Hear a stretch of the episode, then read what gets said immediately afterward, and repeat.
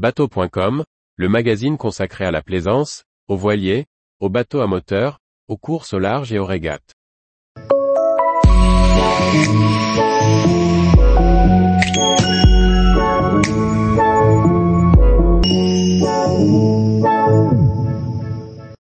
Hermione, un chantier de rénovation plus gros que prévu.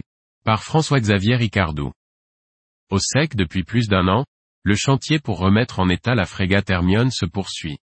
Sa coque attaquée par des champignons nécessite de grosses réparations avec le remplacement de nombreuses et importantes pièces maîtresses. Un travail d'orfèvre qui demande connaissance et intelligence. À l'été 2021, l'Hermione entre en cale sèche à la Palisse, port de commerce de La Rochelle, pour lui refaire son anti-fouling. Les ouvriers découvrent des bordées qui semblent très souples. Un petit patch sur l'arrière du bateau est posé avant d'envisager une inspection plus en profondeur. Le bateau est alors en configuration de navigation, avec ses canons et ses mâts. Il est trop lourdement chargé pour entrer dans la forme de radoux de Rochefort qu'il a vu naître, quelques dix années plus tôt. La décision est prise de descendre à Bayonne, exactement à Anglais-sur-l'Adour, où une cale sèche assez grande, surtout assez profonde, peut accueillir ce vaisseau historique. À ce moment, l'ampleur des travaux n'est pas imaginée. L'Hermione entre dans la cale sèche au début de l'hiver 2021. Elle y est encore aujourd'hui, presque 1,5 ans plus tard. Nous avons pu visiter le chantier et découvrir le travail des charpentiers sur la coque. Au final ce sont les deux tiers arrière de la coque ainsi qu'une partie de l'étrave qui sont attaqués par des champignons.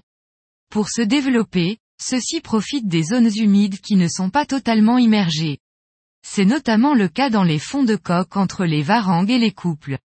Ces zones disposent d'assez d'air pour être ventilées, mais sont constamment dans l'eau.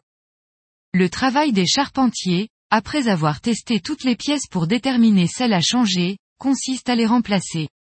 Cette fois le bois utilisé est traité avec du fongicide. Cette charpente entièrement en chêne est remplacée par du même bois. Mais certaines pièces ne peuvent plus retrouver leur place sans reprendre la construction du bateau à zéro. C'est le cas notamment de la quille, une pièce trop grosse et trop lourde pour être manipulée à l'intérieur. Celle-ci sera donc réalisée en lamellé collé directement à l'intérieur du bateau. On voit ici la complexité du chantier tout comme l'ingéniosité des charpentiers dans leur travail. Aujourd'hui la frégate est complètement désarmée. Les trois mâts comme le Beaupré sont à terre.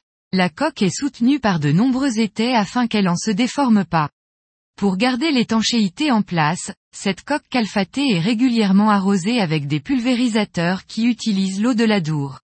Ce n'est pas idéal, car il s'agit d'eau douce, mais c'est mieux que de la laisser sécher. Le chantier se poursuit au rythme des apports financiers. En effet, tout comme lors de la construction, c'est la finance qui dicte le rythme de travail. Les entreprises du GIP et Asselin qui s'occupent de la charpente seraient prêtes à aller plus rapidement, mais, la fin de chantier n'est pas encore annoncée même si en interne on ne la voit pas avant 2024. Les visites du chantier, ouvertes au public, permettent en partie de financer la reconstruction de cette frégate emblématique. Tous les jours, retrouvez l'actualité nautique sur le site bateau.com. Et n'oubliez pas de laisser 5 étoiles sur votre logiciel de podcast.